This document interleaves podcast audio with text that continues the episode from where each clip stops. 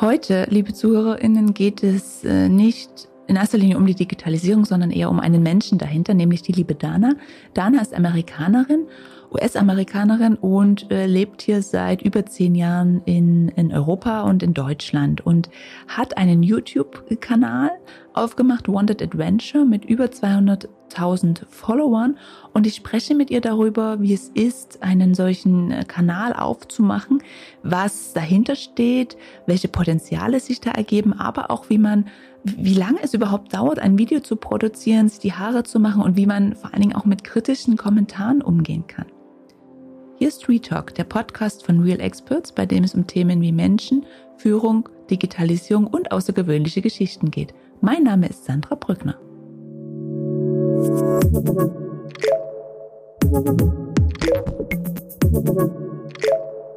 Hallo Dana, schön, dass du da bist. Hi Sandra, vielen lieben Dank für die Einladung. Ja, sehr gern, sehr gerne. In der heutigen Folge, unser Podcast heißt ja Digitalisierung und der Mensch dahinter. Und heute geht es ganz, ganz stark um den Menschen dahinter, nämlich äh, dich, liebe Dana. Aber bevor wir äh, dazu kommen, was du machst und ähm, warum du das auch machst, erklär doch unseren ZuhörerInnen erstmal, wo du herkommst und äh, was dich so ja, bewegt. Ja, gerne. Also, hallo, wie gesagt, ich heiße Dana und vielleicht habt ihr das schon von meinem Akzent gehört. Ich komme nicht aus Deutschland, sondern aus den USA. Ich wohne aber jetzt seit über zehn Jahren in Deutschland, in München. Und ich habe einen YouTube-Kanal. Mein YouTube-Kanal heißt Wanted Adventure. Und ich glaube, wir reden ein bisschen darüber. Also ich erzähle noch nicht, worum es geht. Sandra, vielleicht kannst du auch mal ein bisschen erzählen, wenn du möchtest. Ja, gerne. Also wir ähm, genau, wir reden heute mal darüber, warum die liebe Dana ein, den YouTube-Kanal Wanted Adventure aufgemacht hat, warum der überhaupt so heißt und ähm, was, was damit auf sich hat und vor allen Dingen, ähm, reden wir ein bisschen über das ganze Thema YouTube. Was steht dahinter? Was bedeutet es, ähm, ständig on zu sein, Inhalte zu produzieren? Wie viel Aufwand ist das? Und ähm, die liebe Dana hat ja auch ein Buch geschrieben und äh, darüber wird es heute im äh, wird es heute auch noch gehen und das durfte ich lesen und bin da ganz ähm, ganz äh, entzückt, mhm. wie schön du das gemacht hast. Dankeschön. Ähm, Sag mir doch mal, wie bist du überhaupt, nun reden wir ja auf, auf Deutsch miteinander und mhm. du sprichst sehr, sehr gut Deutsch und verstehst das auch sehr gut. Das war ja aber nicht, nicht immer so, vermute Nein. ich. Definitiv wie bist du nach nicht. Deutschland? Ja, genau. Wie bist du nach Deutschland gekommen? Okay, also es fang an um, in Florida. Ich wohnte in Florida, bevor ich nach Europa gezogen bin. Und meine Vorfahren kommen aus Tschechien.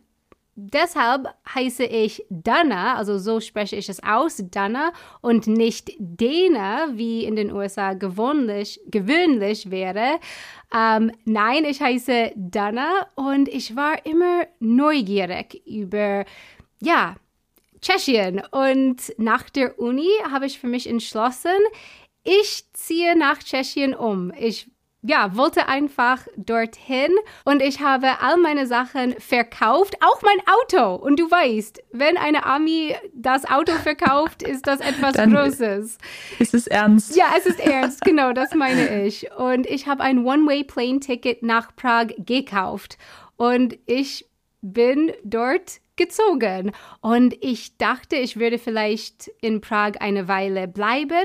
Ich habe angefangen, Tschechisch zu lernen und ich habe einen Job bekommen. Aber dann, ich bin für eine Woche nach München gereist, wo ich ein sehr netter deutscher Kerl in einem Irish Pub kennengelernt. Und ja, the rest is Lieben history. gelernt hast. Genau, dann habe Ja, ich angefangen, Deutsch zu lernen.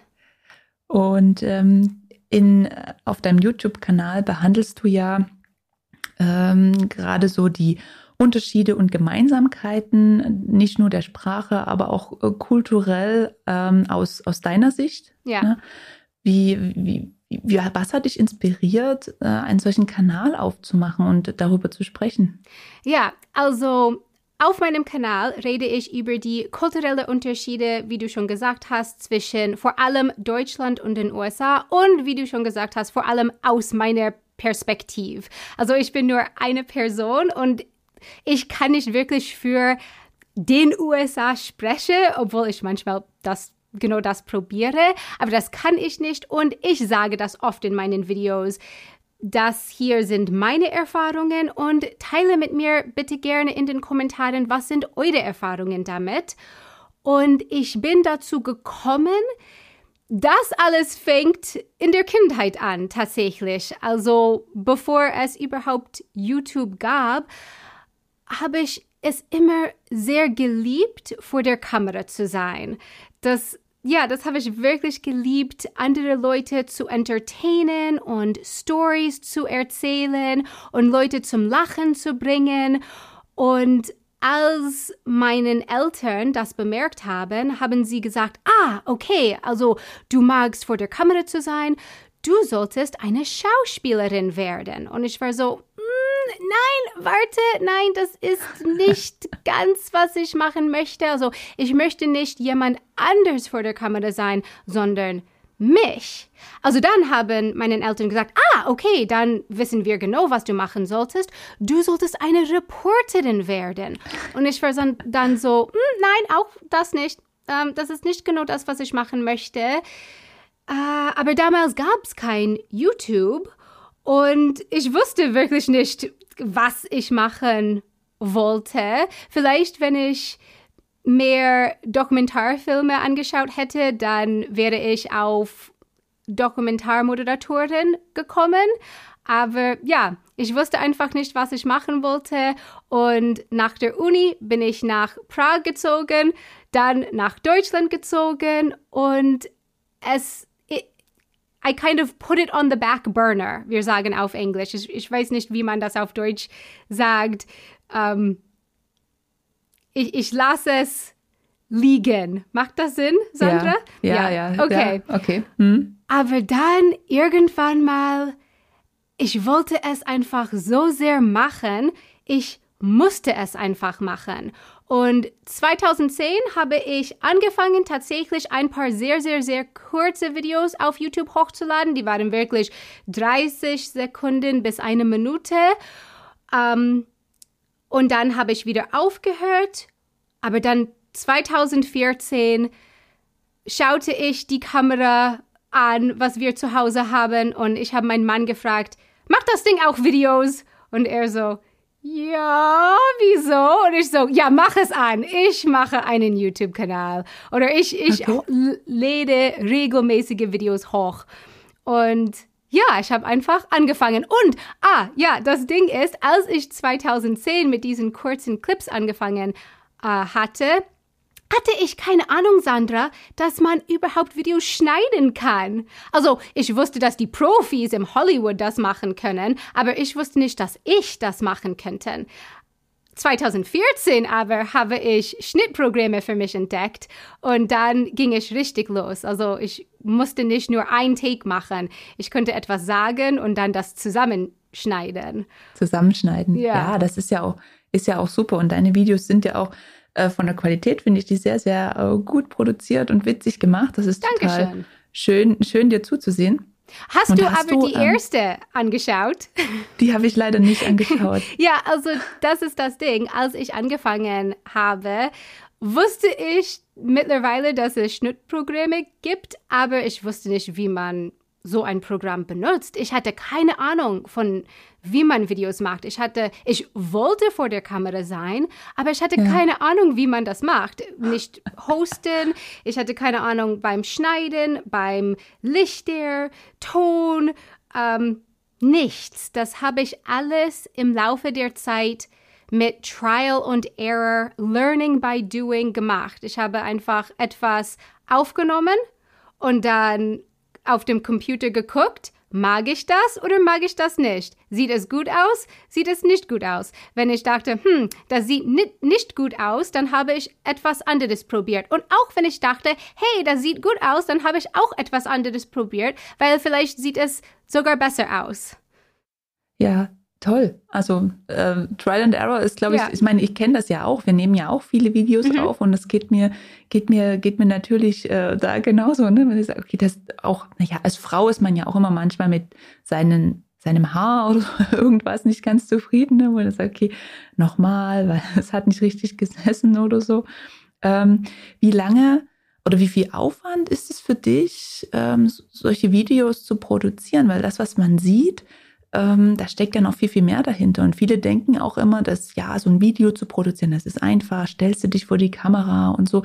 Aber so einfach ist es, ist es ja auch gar nicht. Ja, nein, es ist nicht. Also das überrascht viele Leute zu hören. Ich glaube, viele Leute haben den Eindruck, um ein zehnminütiges Video zu machen, brauche ich höchstens 15 Minuten. Und ich muss sagen, bevor ich damit angefangen habe, hatte ich auch keine Ahnung, wie, wie, wie viel Zeit das wirklich braucht.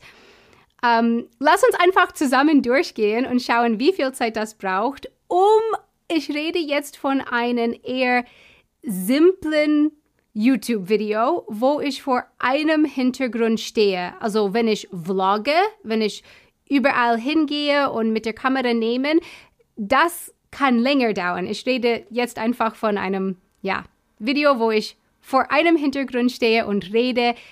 Ich bin die einzige Person im Bild zu sehen ich brauche erstmal eine Idee und das kann ja zu mir in eine Sekunde kommen oder ich brauche Tage dafür. Lass uns einfach sagen, ich habe schon eine, eine Idee. Dann schreibe ich ein Skript. Für fast jedes Video habe ich einen Skript geschrieben. Und wenn ich gar keine Recherche machen muss. Es ist einfach ein Video über meine Erfahrungen, meine Erlebnisse in Deutschland brauche ich dafür zwei bis so vier Stunden, also nur um das Skript zu schreiben. Und dann möchte ich das Video aufnehmen. Und es kommt darauf an, wo ich das Video aufnehme, aber manchmal muss ich, müssen wir die Kamera und andere Equipment hinstellen und ich mache, du hast schon gesagt, Sandra, meine Haare und Make-up. Und ja. mittlerweile kann ich das alles schneller machen, aber das braucht vielleicht 45 Minuten. Dann nehme ich das Video auf und für ein zehnminütiges Video brauche ich vielleicht anderthalb Stunden dafür. Ich bin auch da schneller geworden. Am Anfang hat das viel länger gedauert. Und dann kommt die Schneiden. Oh ja. Also, das kann wirklich eine Weile dauern. Lass uns sagen, einfach ein Tag. Einen ganzen Echt? Tag. Ja? Also wow. einfach. Aber es kann auch länger mhm. dauern. Wie gesagt, wenn mhm. ich vlogge, manche Leute denken vielleicht ein Vlog, das ist ziemlich einfach. Die Person zeigt einfach, was die oder der macht. Aber beim mal kurz, Schneiden. Lass uns noch mal kurz, ein Vlog ist ein Videoblog, ne? Genau, also ein Vlog ist, wo jemand der Kamera mitnimmt und dann zeigt, was sie so im Alltag machen oder im ah, ja, Urlaub okay. mhm. oder sowas. Und das bedeutet, dass es viele verschiedene Clips hat. Und man muss sie zusammenschneiden. Und ich habe manchmal also ich, ich bringe die Kamera mit mir und ich habe so viele Stunden Footage und ich muss das irgendwie in einem zehnminütiges Video schneiden. Und ja, das kann wirklich länger dauern als ein quote-unquote normales Video. Ja, das glaube ich. Hm. Ja, ja. Und dann noch hochstellen. Ja, und hochladen. dann, ja, das, das hm. ist nicht äh, das Ende. Ich mache das auf YouTube und dann ähm, oh, auch Thumbnail und Titel, das auch und dann die Kommentare lesen und manchmal beantworten und dann poste ich auch auf andere Social Media Kanäle darüber, sodass Leute wissen, dass es ein Video überhaupt gibt. Also ja, wirklich mehrere Tage. Steckt viel dahinter, ja, ja. Das denkt man gar nicht. Ne? Wenn man diese Videos sieht, denkt man, ach na ja, mal schnell eben äh, produziert, aber das, das ist es dann, ist es dann am Ende doch nicht. Ne? Ja. Und ähm, weil du am Anfang gesagt hast, du hast entweder ein Thema oder du äh, musst dir noch ein Thema ausdenken, ist es für dich einfach, zu Themen zu kommen? Setzt dich das unter Druck, unter Stress, da äh, Themen zu finden oder geht dir das eher locker von der Hand? Um, ähm, ich habe viele Liste. also, wenn ich spazieren gehe, dann kommt eine Idee zu mir und ich schreibe das auf meinem Handy. Und ich habe eine Liste von mehr Ideen, als ich glaube, ich überhaupt jemals machen könnte. Ähm, manche die Ideen sind nicht gut. Also, ich schreibe sie auf meinem Handy und dann später komme ich zurück und denke, nein, das möchte ich nicht machen, aber ich habe viele verschiedene Ideen, ja. Na, das ist doch positiv, als wenn, es, wenn man sich hinsetzen muss. Und ich glaube dir das auch. Also so wie du von der Person her bist, glaube ich, das sprudelt so raus. Ne? Ja, ja, ja. Und äh, dann muss man eher gucken, okay, was, was setzt man um? Was ja, und was ist überhaupt und, möglich? Manchmal ja, habe ich genau. eine Idee, wo ich denke, okay, gut, das könnte ich mit einem Team machen, aber nicht ja. alleine. ja, das stimmt. Das stimmt. Und ähm, wenn, wenn wir jetzt sagen, du hast das Video, du hast die Idee, du hast das Video produziert, es ist online, du hast ja mittlerweile schon äh, über 220.000 ähm, Follower auf deinem äh, YouTube-Kanal. Wie, ach, also gehst du das aktiv an, neue Personen ähm, zu auf deinen Kanal zu bringen? Hast du da irgendwo ähm, Mittel, Werbemittel oder irgendwas? Oder wie, wie erreichst du denn die Personen, die dann deinen Kanal abonnieren sollen? Am Anfang habe ich das sehr viel gemacht. Also ich habe Leute kontaktiert und ich habe gesagt, hey, zu jeder Person, mit dem ich spreche, habe ich gesagt, hey, ich habe einen YouTube-Kanal und ich mache das und ich mache das und darüber rede ich. Und ja, das habe ich am Anfang sehr viel gemacht und ich glaube, das hat tatsächlich auch viel geholfen. Am Anfang für mich ging es relativ langsam. Also ich kann nicht genau sagen, wie viel Zeit ich gebraucht habe, um eine gewisse ähm, Zuschauer zu bekommen. Aber es war, oh, ich will nicht etwas sagen und dann ist es nicht richtig, aber es, es könnte sein, dass es ein Jahr gedauert hat, um 1000 zu bekommen. Das, das, das könnte der Fall sein, mhm. aber es war so, habe ich 1000 bekommen und dann, es dauert auch eine Weile, also gefühlt zehn Jahre. Also wenn man anfängt und man äh, größer werden möchte und es geht so langsam, hat man das Gefühl, das dauert ewig. Und es hat wieder ewig gedauert, um 2000 zu erreichen und 5000. Aber dann irgendwann mal war es so, das Schneeball-Effekt. Also ich habe dann 10.000 bekommen und dann ziemlich schnell 20.000 und dann ziemlich schnell 50.000. Dann ist es wieder schneller geworden. Und am Anfang und auch mittlerweile ähm, mache ich sehr gerne Collaborations mit anderen Leuten. Also ich arbeite zusammen mit anderen YouTubers und wir machen zusammen ein Video für meinen Kanal, ein Video für ihren Kanal und ja, das macht sehr viel Spaß, auch zusammen mit anderen Leuten ein Video zu machen. Man bekommt äh, andere Anstöße was sagt man auf Anstöße? Ein, Denk, de, ja, also Anstöße, Denkanstöße. Hm. Dankeschön, genau, diese Wörter. Und das macht die Videos meiner Meinung nach auch interessanter.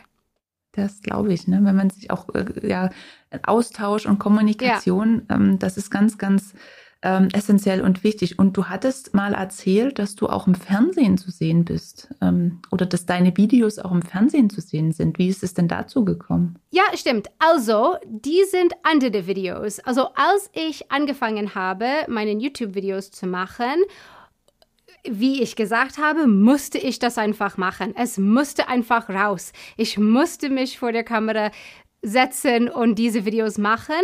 Aber ich wollte auch die Möglichkeit haben, das zusammen mit anderen Leuten machen zu können. Und meine Hoffnung war, wenn ich dieses YouTube-Kanal mache und es vielleicht irgendwie erfolgreich wird, vielleicht habe ich dadurch die Chance, an andere Projekte zu arbeiten, wie zum Beispiel ein Buch zu schreiben oder wie zum Beispiel ein Podcast zu moderieren oder wie zum Beispiel mit dem BR zu arbeiten. Und ja, ich hatte tatsächlich die Chance, diese Dinge zu machen und das sind die Videos, wovon du redest. Ah, okay, verstehe. Hm, alles klar. Also sind das wieder einzelne Projekte, die dann ähm, auf dich zugekommen sind, weil du eben äh, auch schon YouTube gemacht hast und dann ähm, verschiedene Kontakte geknüpft ja. hast und dann kommt eins zum anderen, ne? Okay. Genau.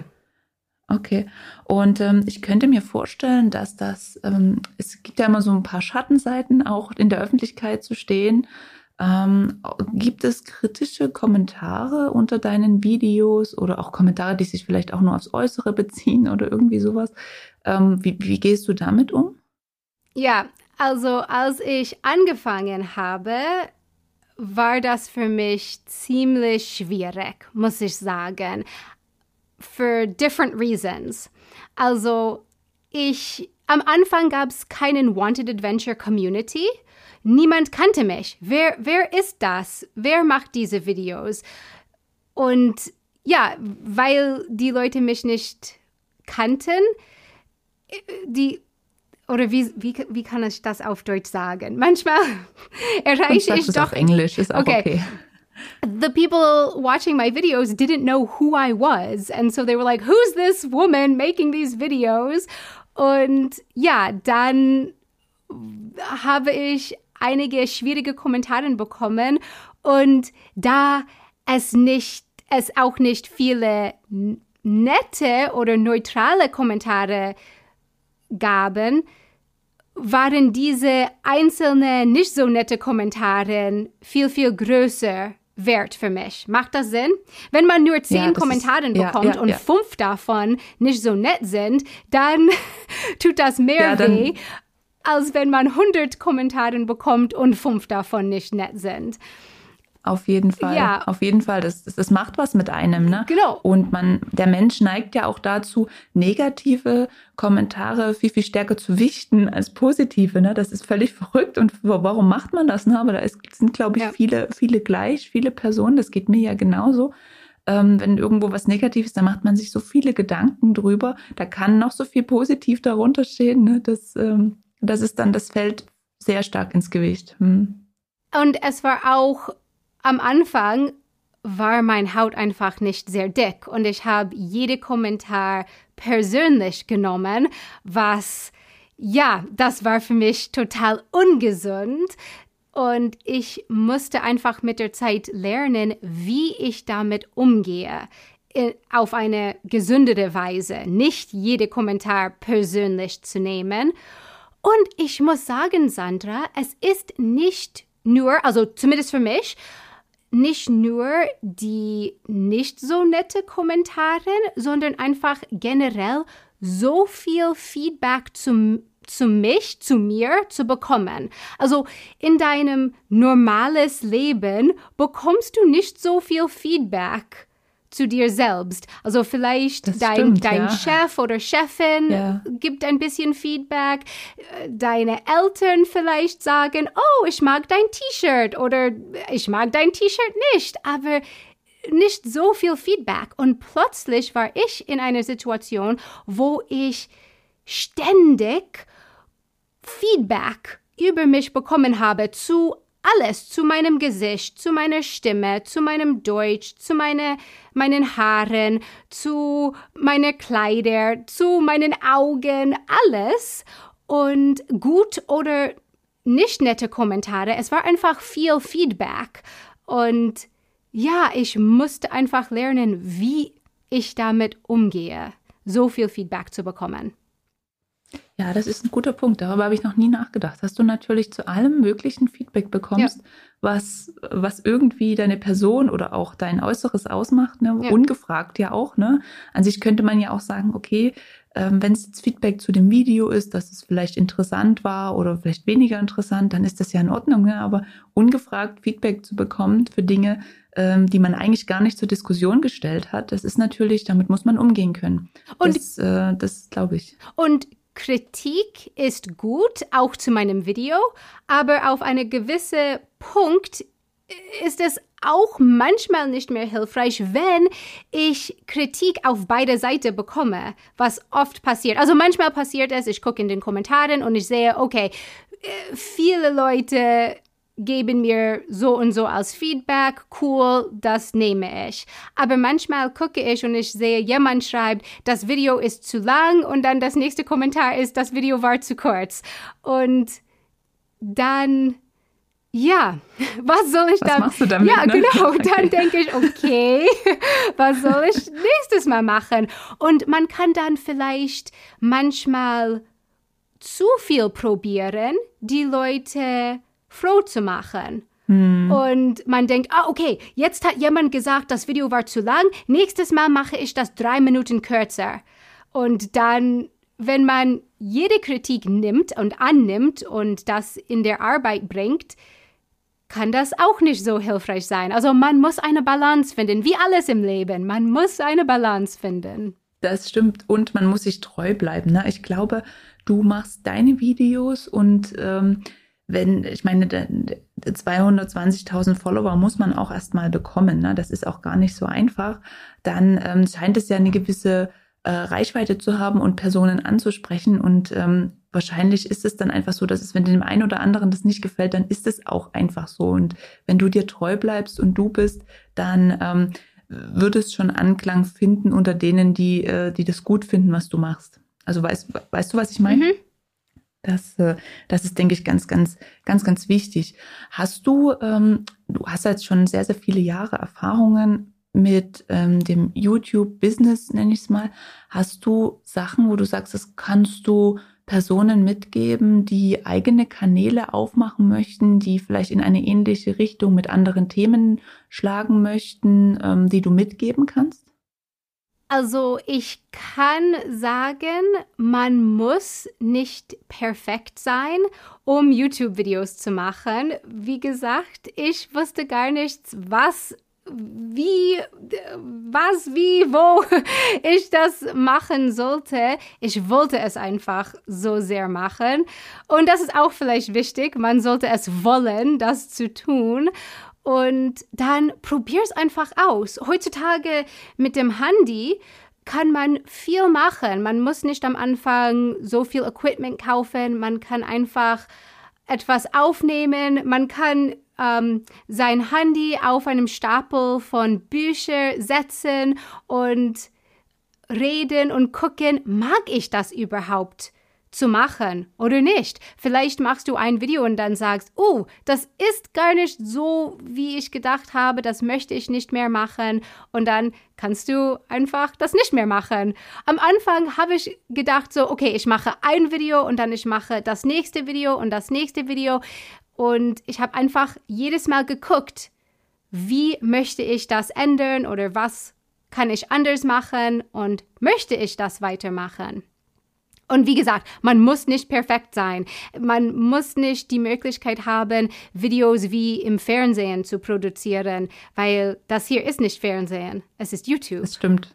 Das stimmt, das sollte auch nicht der an, also ja, vielleicht Ja. schon, aber äh, man sollte, ich glaube, es kommt auf den Inhalt an, ne? Ja. ob es interessant ist und dann, ähm, das sage ich auch immer wieder in unseren Podcasts, dass ähm, natürlich spreche ich jetzt nicht immer nur mit Profis wie dir, sondern auch mit Personen, die vielleicht noch nie einen Podcast aufgenommen haben und ähm, dann sage ich auch immer, wir sind hier nicht im ARD Hauptstadtstudio, ähm, das muss, wenn da ein M zu viel ist, dann ist das okay. Hauptsache, wir, wir, wir haben Mehrwerte, die wir schaffen mit unseren Inhalten, die wir produzieren. Und dann ist das schon, ähm, ist das schon sehr, sehr viel wert, ähm, auf jeden Fall. Äh, ich möchte gern noch ähm, so ein bisschen zum Abschluss hin auf natürlich auf dein Buch äh, zu sprechen kommen. Du hast mir das dankenswerterweise zur Verfügung gestellt und ich durfte es lesen und fand es sehr, sehr witzig gestaltet. Es heißt äh, You Go Me on the Cookie. Und ähm, bevor wir darüber reden, Hast du Lust, äh, mal ein, ein bisschen was vorzulesen aus ja. dem Buch? Ja, gerne, ja, gerne. Okay. Ich lese ein bisschen jetzt aus dem Kapitel Ich glaube, ich spinne. Auch eine gute Redewendung auf Deutsch. I think I spider. Ich glaube, ich spinne. Ich spinne, ja. Ich war sicher, man spielte mir einen Streich. Ganz sicher.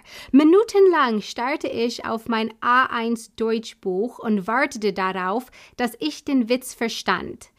Ich blinzelte, rieb mir die Augen, blinzelte noch einmal. Es stand immer noch da, wortwörtlich schwarz auf weiß, weniger Zentimeter vor meinem Gesicht, stand geschrieben, dass auf Deutsch wer, who und wo, where bedeutet.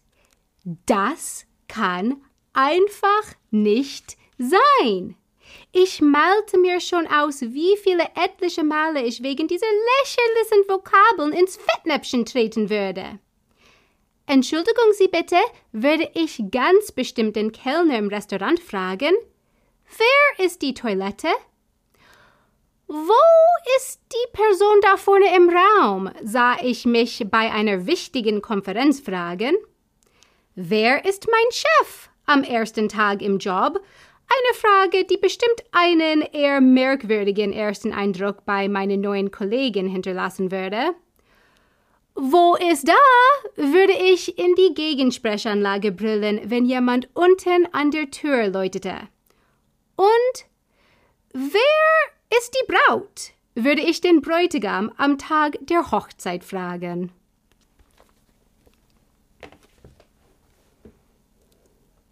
Sehr schön.